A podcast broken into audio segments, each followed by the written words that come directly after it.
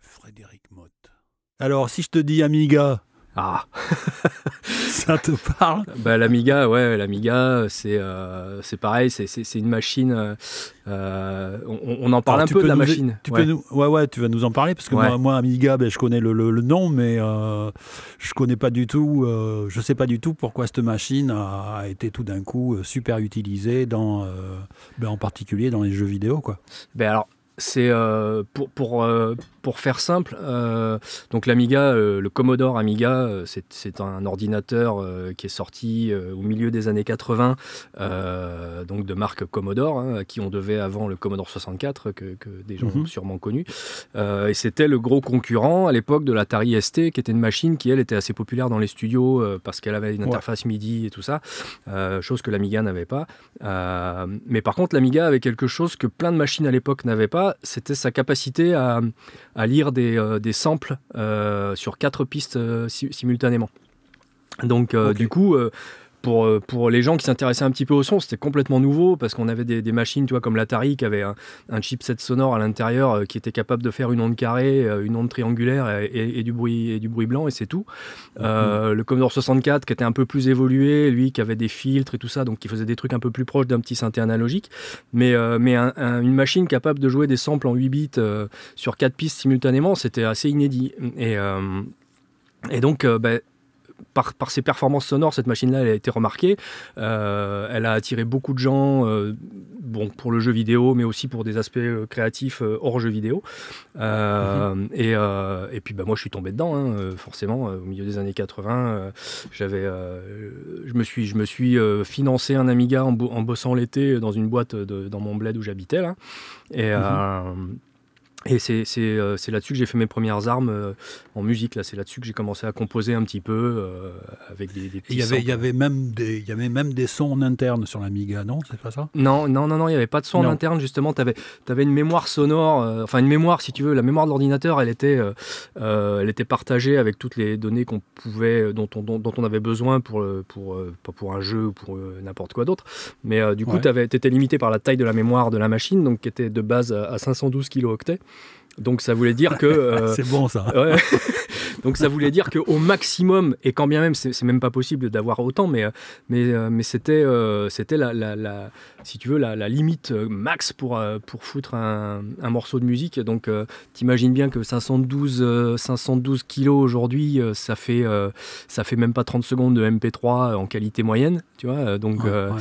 et nous, avec ça, on faisait, et quand je dis avec ça, la plupart du temps, on utilisait plutôt 100 kg, 150 kg grand max, et on faisait des morceaux qui faisaient 5-10 minutes euh, euh, grâce, à, justement la, capacité de la machine de pouvoir jouer des, samples euh, à des fréquences différentes et sur quatre pistes simultanément. Donc du coup, ben, on faisait nos petits morceaux avec ben, un sample de grosses caisses, un sample de caisses claires, euh, un sample de piano, un sample de basse, et puis en fait on les faisait jouer sur la gamme, mais en changeant la fréquence, tu vois. Et, euh, et- et du coup, il y avait un, un petit côté euh, assez dégueulasse dans le son qui était hyper sympa parce que les, les convertisseurs euh, analogiques numériques, euh, enfin numériques analogiques de, de l'Amiga n'étaient pas forcément des trucs très très euh, Mhm. très avancés si tu veux, mais Ouais. mais ça donnait un grain au son qui était, enfin que moi je trouve fantastique aujourd'hui encore.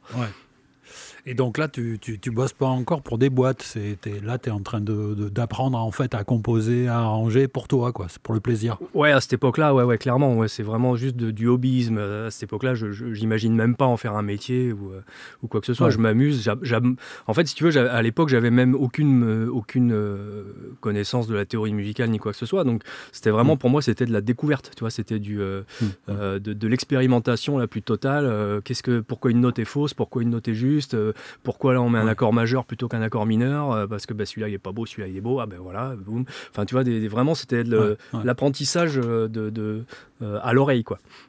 Bah, c'est super. Parce Ah ouais. qu'en fait, euh, on a appris, nous, en même temps que les machines créées, quoi, parce que ça se montait, quoi. Parce que moi, je suis plus âgé que toi, mais c'est pareil. Moi, j'ai démarré, en fait, la composition, etc., avec l'Atari, quoi. Bah ouais, ouais, ouais. C'est l'Atari, le Cubase qui ont fait qu'on s'est foutu là-dedans et on s'est dit, ben ouais, on est musicien, mais aussi peut-être qu'on peut faire des trucs. euh, Et toi, c'était avec l'Amiga. quoi. Ben voilà, c'est moi c'était le c'était de le enfin moi l'avantage que qu'on avait avec l'Amiga si tu veux, c'est qu'il y avait il y avait cette capacité de se, à se passer de d'autres hardware en fait, tu vois. le, ST, il fallait des synthés, il fallait du bateau à côté euh, euh, et pour pour un gamin euh, à 15 ans, tu vois, qui, qui, récupère un ordi et qui a envie de faire de la musique avec un Amiga, ben, tu avais besoin de rien d'autre. Au pire, tu allais chez un pote qui avait un synthé, tu allais avec ta cassette, t'enregistrais trois notes d'un instrument du synthé que tu aimais bien, tu rentrais chez toi, tu samplais la note et puis hop, tu faisais un morceau avec après. Et, euh, Et, ça, je l'ai fait, hein, je, te jure. J'avais, euh, j'ai un pote une fois qui m'avait emmené chez un gars qui connaissait, qui faisait des, euh, des jingles pour, pour la radio, énergie, des trucs comme ça. Et le mec, chez lui, il avait une blinde de synthé, tu vois. J'étais arrivé avec, ma petite cassette et j'avais enregistré des sons sur tous ces synthés. Et euh, arrivé chez moi, j'avais tout ressemblé. Alors t'imagines aujourd'hui, tu parles de ça, tu dis mais attends, mais il va y avoir du souffle et tout ça. Mais, oui, mais en fait, en 8 bits, on s'en fout un petit peu, un petit peu parce que la qualité, de toute façon, elle est, quand même relativement, euh, euh je vais pas dire médiocre, mais, on, laisse passer plein de choses euh, qu'on laisserait pas passer, tu vois, avec les qualités de sampling qu'on a aujourd'hui.